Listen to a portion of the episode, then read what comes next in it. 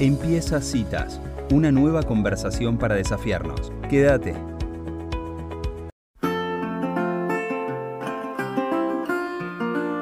Estás escuchando Citas de Radio,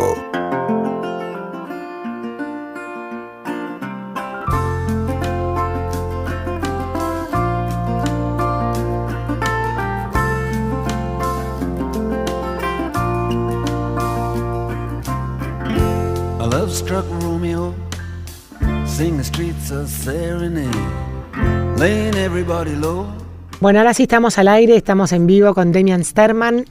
Bienvenido Demian a Citas. ¿Cómo estás? Mi nombre es Elisa Peirano. Hola Eli, ¿cómo estás? Bueno, muchísimas gracias. Sé que me presentaste varias veces. Eh, no es que me guste ser presentado muchas veces, pero bueno, estamos a merced de la tecnología que a veces nos hace estos jueguitos. Pero acá estoy, acá estoy para que conversemos. Demian, bueno, eh, para, para arrancar por, por contarle a la audiencia, ¿en qué consiste el canal de Más Comunidad de Reel? ¿Querés contarnos un poco cómo surgió y justamente Dale. eh, cómo trabajan?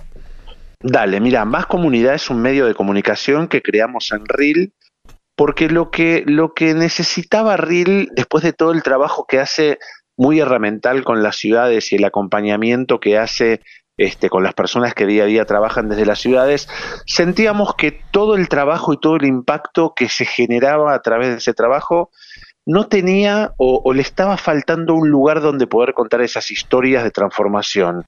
Y ahí nos dimos cuenta que eh, el periodismo tiene un lugar y tiene una mirada y tiene, una, tiene un formato para todo eso que se llama periodismo de soluciones, que es un periodismo donde cuenta historias de logros, historias que pueden entusiasmar, historias que pueden impactar positivamente, historias que sobre todo pueden inspirar. Y ahí nos dimos cuenta que a través del periodismo de soluciones, Reel podía desarrollar una, un, medio, un espacio muy, muy grande, obviamente que va más allá de Reel, porque no es que se cuentan historias que salen solo del trabajo del día a día de Reel, sino que tratamos de buscar historias a nivel mundial o sobre todo con mucho foco en Latinoamérica, donde podamos, eh, donde haya transformaciones de ciudades y donde nosotros podamos inspirar a otras ciudades a copiar o a inspirarse o a ver qué es lo que algunas, este, como ellas, han, han resuelto problemas que hoy otros tienen. Entonces, encontramos que a través de la inspiración como, como vehículo podíamos impactar primero en los gobiernos locales para que puedan tener como ideas y ayudas de ideas para, para trabajar y por otro lado también a ciudadanos y ciudadanas de a pie como nosotros que podamos decir, ah, pará, otras ciudades resolvieron de cierta manera problemas que yo veo que yo tengo en esta ciudad, quiero conectarme con los gobiernos locales de donde vivo o en el gobierno local donde vivo para contarles o para, para mostrarles cómo otras ciudades resolvieron problemas que dentro de esta ciudad tenemos. Así que esa es un poco la idea como central, el eje central. Y a medida que fueron pasando los meses, y ya cumplimos un año, así que ya casi estamos en el año, nos dimos cuenta que a partir de notas gráficas, de entrevistas y también desde los podcasts, que hoy es un, una herramienta de comunicación, un vehículo que es muy sencillo de hacer, si sabes cómo hacerlo y tenés, y tenés mucho espacio para difundirlo. Entonces, también encontramos que a través de los podcasts más comunidad podía generar como piezas este, de comunicación muy piolas para, para seguir como difundiendo esta idea y este mensaje. Espectacular. Vos sabés que lo que decís me, resuena mucho con lo que hacemos en citas, porque la metáfora que nos viene en la cabeza es que somos como una, mm, un puñado de semillas que se esparcen al viento y no sabes dónde van a germinar. Entonces, ese, ese periodismo de soluciones que dijiste y de logros me, me llama a pensar en esto, ¿no? Cómo uno no sabe lo que puede generar en el otro, lo que escucha o la idea que, que uno transmite o lo que uno hace, contado en forma de historia, puede generar, generar acciones que por ahí ni siquiera te enterás que sucede, ¿no? Pero, pero que realmente modifican el mundo, ¿no?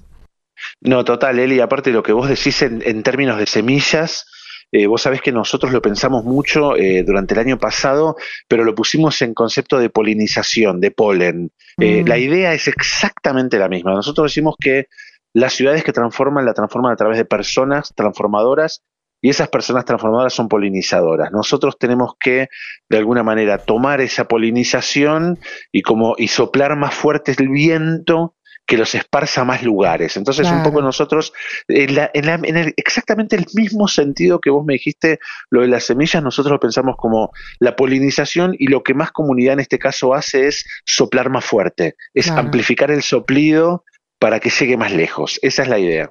Ah, buenísimo.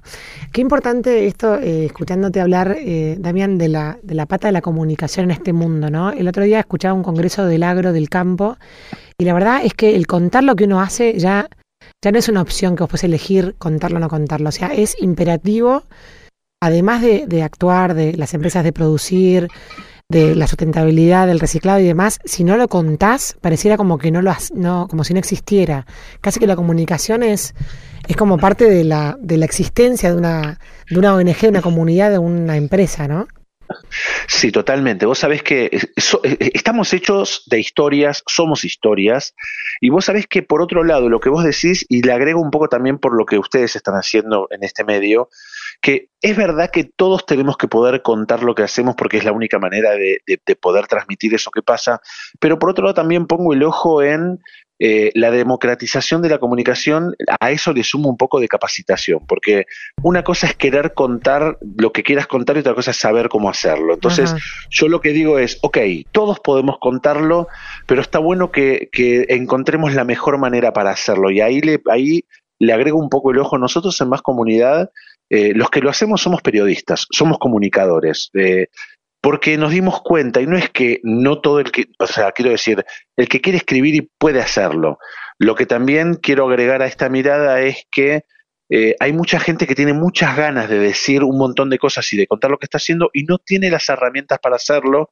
Entonces, también nos pone a nosotros desde nuestro lado, al menos en más comunidad, estamos, estamos, lo tenemos claro, lo estamos mirando y estamos empezando a construir talleres de periodismo de soluciones para poder darle herramientas y capacitar a esas personas que tienen tantas ganas de contar esas cosas tan grosas que están haciendo y no encuentran cómo, que puedan ajustar y puedan encontrar el tono, la mirada, eh, la manera y que las puedan contar.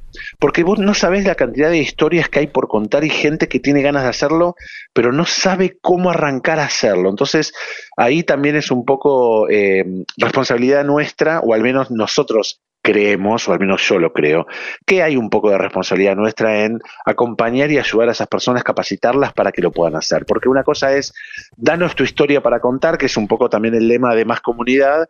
Si tenés una historia para contar, contarla en más comunidad, pero por otro lado es, es, es muy probable que tampoco sepas cómo hacerlo y no quisiéramos que te quedes en silencio por eso.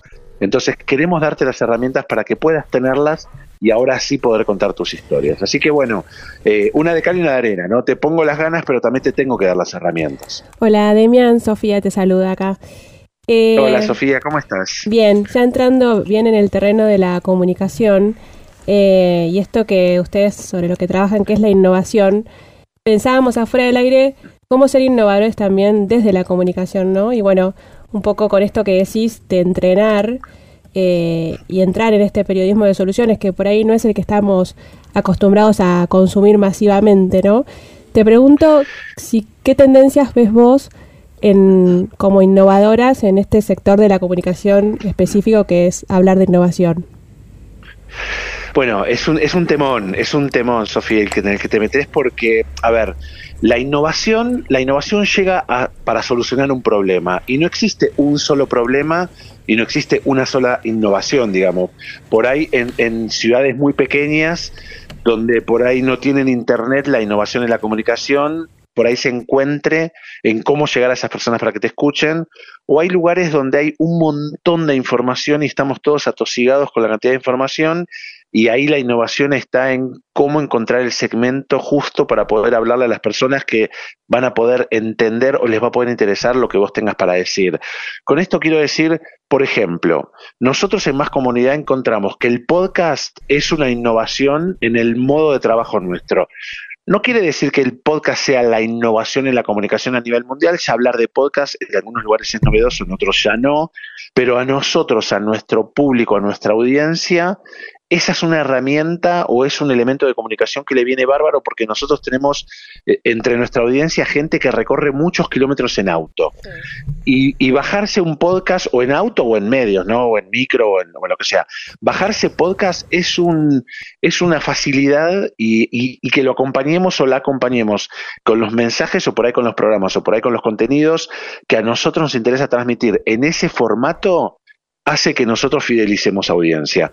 Yo creo que hoy lo innovador tiene que ver con, eh, con animarse. Me parece que la, la, el mayor hallazgo que nosotros encontramos en términos de innovación es perderle el miedo a probar formatos y modelos de comunicación eh, sin riesgo a que nuestra audiencia nos odie o a que no nos escuche. y ahí poder encontrar por ahí pequeñas pepitas de oro que sirvan para, para conectar eh, estas audiencias que también hablan, ¿no? Eh, uh -huh. De alguna manera, cómo establecer esta comunicación que sea bidireccional y un poco que la audiencia o que tus oyentes o que tus lectores te den en, en algún modelo de respuesta, te den algunas pistas de qué cosas le gustan y qué cosas no, y hay cosas que le gusten que vos digas, bueno, yo por ahí no voy a ir, que eso también es algo innovador, Claro. porque uno no tiene por qué darle a la audiencia lo que la audiencia quiere, porque a veces la audiencia quiere cosas que yo no estoy dispuesto a dárselas, porque no estoy ni, ni dispuesto a bajar el nivel de comunicación, ni estoy dispuesto a dar información que no me interese dar. Ahí, hay- ahí tiene que haber como un contrato o establecer contratos de vínculo que Personales, sean claro. claros. O sea, lo no, Sí, gen- lo sí, no genuino. ¿Hasta dónde vas a transar con lo que no, no, no comulgás, no? Exactamente, ese es el límite. Y que hoy creo que es posible también por esto de que hay tantas posibilidades de, comuni- de comunicación de nicho, ¿no? O sea, realmente creo que hoy los oyentes podemos elegir eh, exactamente qué queremos consumir de una manera mucho más directa a lo que se podía hacer hace algún tiempo, ¿no? Que donde solamente existían los medios masivos. Vos sabés que es, perfecto lo que decís con lo del nicho y con, con la elección. Yo justo gracias a RIL fui a presentar hace unos días a Colombia un festival internacional de, de periodismo que se llama Gabo, que lo hace la Fundación García Márquez. Sí. Y ahí se discutía. si Aplicamos hay- bueno, yo ah, bueno, excelente. Yo me acabo de bajar de un avión hace ocho horas que ve- vengo del Festival Gabo. Y vos sabés que eh, este, no, no digo esto para contar que estuve en el Gabo, sino para, para contarles que es algo que se discute ahí. Y ahí me pareció interesante que por un, por un lado se discutía o se transmitía mucho la idea de que cada vez, al haber cada vez más medios, las audiencias tienen más para elegir, pero entonces todos los medios tienen menos audiencias. Pero por otro lado, y esto es un, es un debe en los medios de comunicación nuestros, que nosotros tratamos de captar más audiencias, pero no nos ponemos, no, no, no nos tomamos el tiempo necesario para entender cuál es eh, el momento en el que están nuestras audiencias. O sea, venimos de un COVID muy grande, venimos de, de una transformación cultural que está en proceso y nosotros seguimos hablando de las audiencias como si fueran personas que nos escuchan y no fueran solo personas o no fueran tanto como personas que tienen sus vidas, sus preocupaciones, sus angustias, viven por ahí en un ambiente de seis personas, comparten una computadora, por ahí, este, por ahí tienen necesidades a las que nosotros tenemos que un poquito atender para empatizar. Y me parece que lo que primero tenemos que hacer es empatizar con esa audiencia a la que queremos llegar. eh, y después sí, eh, eh, a ver, atender a un nicho, Sofi, siendo el punto al que fuiste vos, atender a un nicho es algo que puede estar muy bueno o no, si es que en ese nicho vos encontrás algo realmente honesto o un propósito interesante para, para transmitir.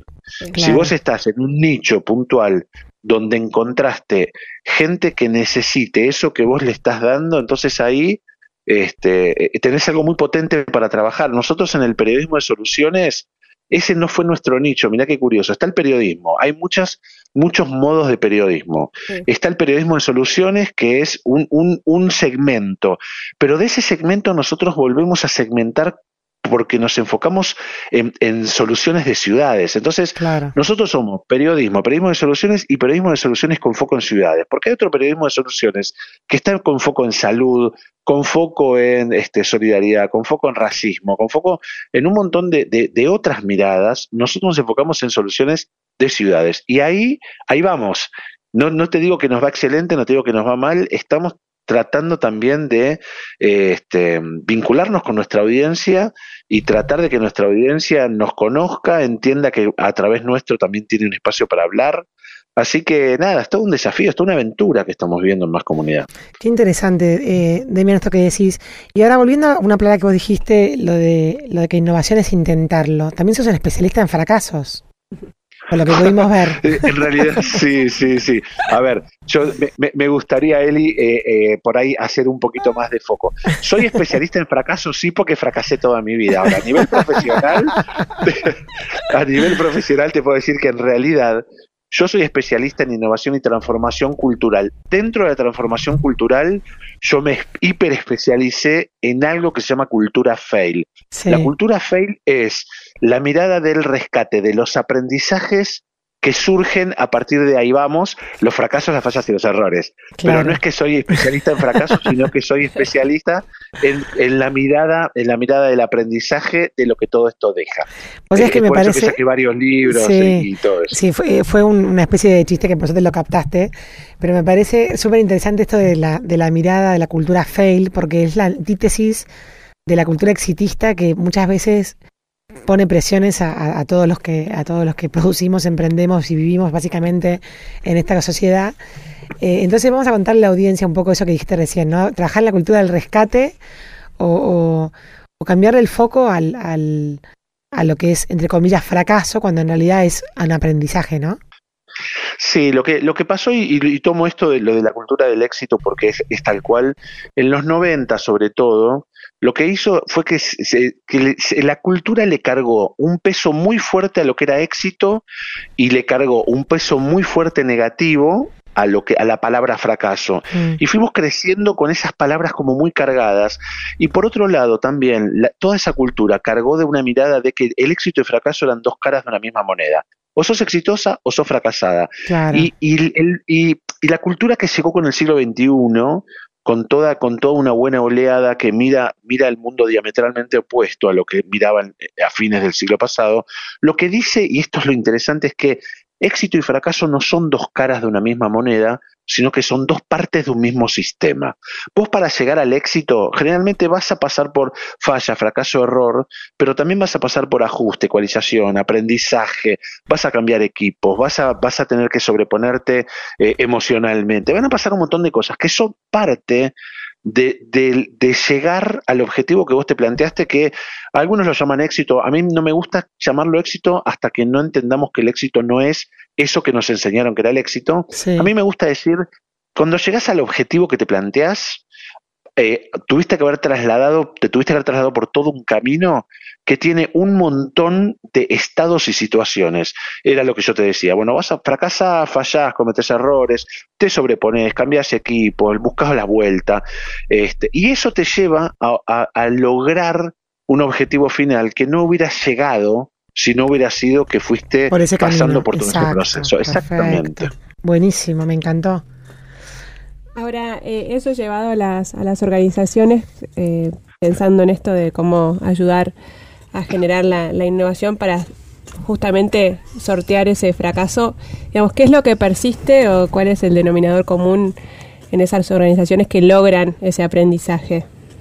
Mira, eh, está buenísima la pregunta. Yo me dedico, entre otras cosas, además a capacitar en organizaciones y empresas acerca de la cultura fail y la transformación cultural. Y, y lo, lo primero que tiene que pasar es que tengan que entender que todas las organizaciones fallan, fracasan y cometen errores, pero si esconden esos errores, si esconden esas fallas, nunca van a aprender. Por eso, es- viste Mm. que a veces dicen que el ser humano tropieza dos veces con la misma piedra, tropieza dos veces con la misma piedra, justamente porque la- el primer tropiezo hace de cuenta que no lo tuvo.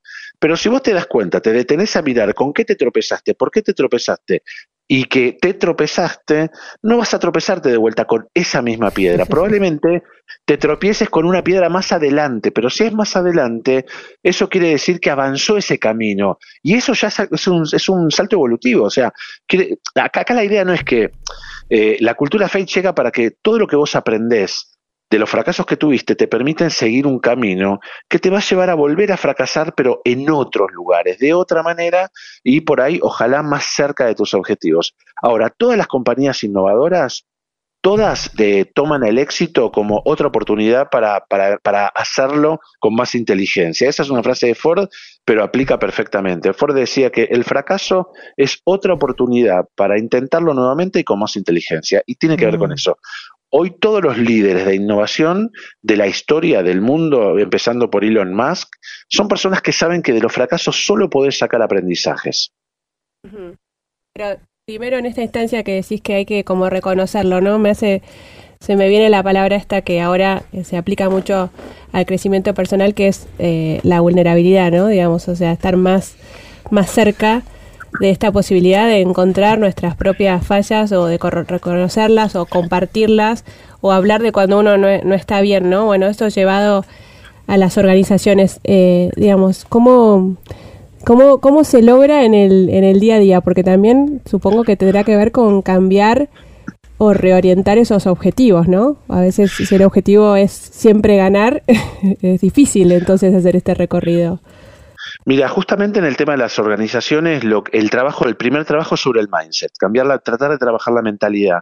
Y el trabajo de la mentalidad en, en las organizaciones no es de abajo hacia arriba, sino que siempre es de arriba hacia abajo. Se trabajan, eh, se trabaja sobre eh, humanizar los liderazgos, mostrar a los líderes vulnerables, como decís vos, y que, y que los equipos, ver, ver de los equipos a sus líderes vulnerables, también permite que ellos eh, puedan transmitir su propia vulnerabilidad. Yo lo que siempre hago en los talleres, siempre eh, hay una parte en la que eh, junto a los equipos de trabajo, por ahí a veces cruzo equipos con líderes porque eh, en muchas organizaciones todavía no existe la, la seguridad psicológica donde todos se sientan cómodos y cómodas para poder hablar con sus líderes, cosa que eso también se va a transformar con la transformación cultural que estamos, en la que estamos este, trabajando. Eh, y ahí la idea es que cada uno pueda contar un fracaso. Si vos lográs que un equipo de trabajo, cada uno cuente un fracaso sin sesgo de solución, eso quiere decir, no me lo cuentes con lo que ya aprendiste, contámelo como si lo estuvieras viviendo, para que otras personas después te puedan, te puedan preguntar o te puedan ofrecer soluciones que se les ocurren.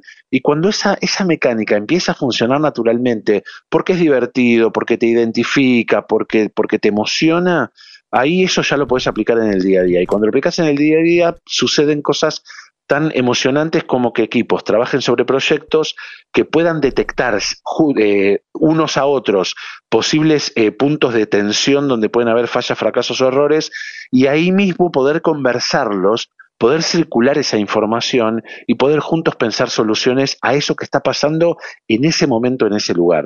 Porque acá lo que tiene que haber es una democratización del fracaso, digamos, una democra- de- democratizar la información y no tomarlo personal y, y pensar que todos los equipos lo que están trabajando es sobre un foco común que es el proyecto. Entonces acá no hay cuestiones personales. Eso es un trabajo. O sea, de, de eso, con eso hay que trabajar y esa es una evolución que se logra trabajando la cultura en las organizaciones. No es que pasa de un día para el otro, pero si las personas empleadas en una organización empiezan a ver que sus líderes les dan este espacio para poder conversar o un espacio de laboratorio donde esté permitido equivocarse para aprender, ahí empiezan a haber como saltos importantes dentro de las organizaciones. Demian, una última. ¿Cómo se puede llevar esto, o cómo se está llevando quizás ya a cabo en la educación? Uf, En los que- primeros es niveles. no papa la pregunta. No, no, no, al contrario. Yo creo que, yo creo que en la educación, en la educación es en el mejor lugar donde se, donde se, donde se usa, en la educación primaria sobre todo, donde vos permitís que la ejercitación y la falla eh, no, digamos, no, no esté mal vista. Entonces, cuando a vos te enseñan, por ejemplo, a vos te enseñan a sumar y vos practicás, la práctica está bien vista, justamente en los ámbitos educativos, sobre todo primarios, es donde mejor se lleva a cabo este tipo de trabajos. Ahora, en el secundario ya se empieza a castigar, se utiliza el castigo como, como algo negativo frente al error. Eso sí hay que ajustarlo. Pero vos fíjate que las universidades innovadoras más importantes de Europa, y te puedo citar una que es con la que yo trabajo y, y adoro, que se llama Team Labs, que después Mm. la pueden googlear, teamlabs.es, eh, ellos se presentan como un laboratorio radical eh, y, son una universidad. Lo que ellos hacen es, eh, aprovechan a que todos sus alumnos experimenten y, les piden un objetivo que es, por ejemplo, facturar mil euros el primer mes. Y experimenten todas las maneras posibles para facturar mil euros. No les dicen hagan esto o hagan lo otro. Ellos dicen tráeme el objetivo final que es que factura mil euros. Y busca todas las maneras posibles para que eso suceda. Me parece que mejor manera de ejemplificación o de, o de, experimentar es mostrar a los alumnos que la vida no es plantearse un objetivo y que se logra buenas y primeras, sino que es plantearse un objetivo y trazar una línea de un montón de cosas que tienen que ver con el punto inicial, que es animarse, capacitarse, este, tener resiliencia, poder compartirlo, poder armar equipos, saber que te vas a equivocar hasta en el armado de los equipos, porque si, si tenés a tu suegra como socia, por ahí no es la persona que esté más capacitada para cumplir el rol que tu proyecto necesite, ni tampoco tu mejor amiga, ni tampoco tu, pareja. Entonces, me parece que uno va aprendiendo así, pero el, yo creo que los niveles iniciales de educación es donde mejor se trabaja y sobre todo, fíjate que nosotros aprendemos a caminar, que es algo que llevamos toda la vida cada vez más perfeccionados, eh, empezándonos cayendo y nos aplauden las caídas nuestra, nuestra familia cada vez que lo intentamos. Entonces me parece que hay que rescatar ese espíritu de aplaudir las caídas, pero también seguir fomentando, eh, encontrar los equilibrios hasta salir caminando. Con aplaudir las caídas no alcanza. Mira qué bueno. Demian, bueno, se nos fue el tiempo, pero la verdad que nos encanta esta conversación. Muchísimas gracias y quedamos en contacto, porque veo hay mucha polinización entre citas y, y más comunidad. Bueno, cuando quieran unimos este, vuestras semillas con nuestro polen y soplamos juntos, este, plantamos y polinizamos y hacemos todo juntos. Que salgan flores por doquier. Muchísimas gracias, Dimian por estos minutos en citas de radio. Un beso grande y gracias por convocarme. Adiós. Y así pasaba Demian Sterman por citas, el responsable de Más Comunidad, este especialista en transformación cultural.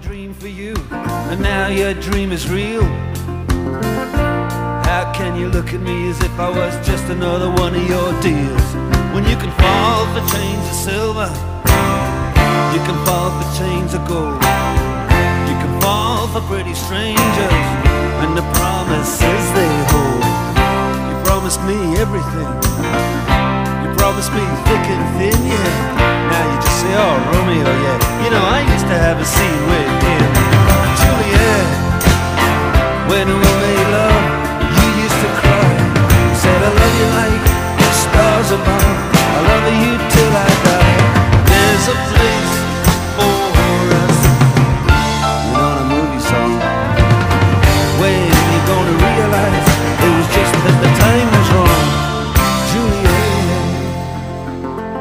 Si te gustó esta conversación, compartila.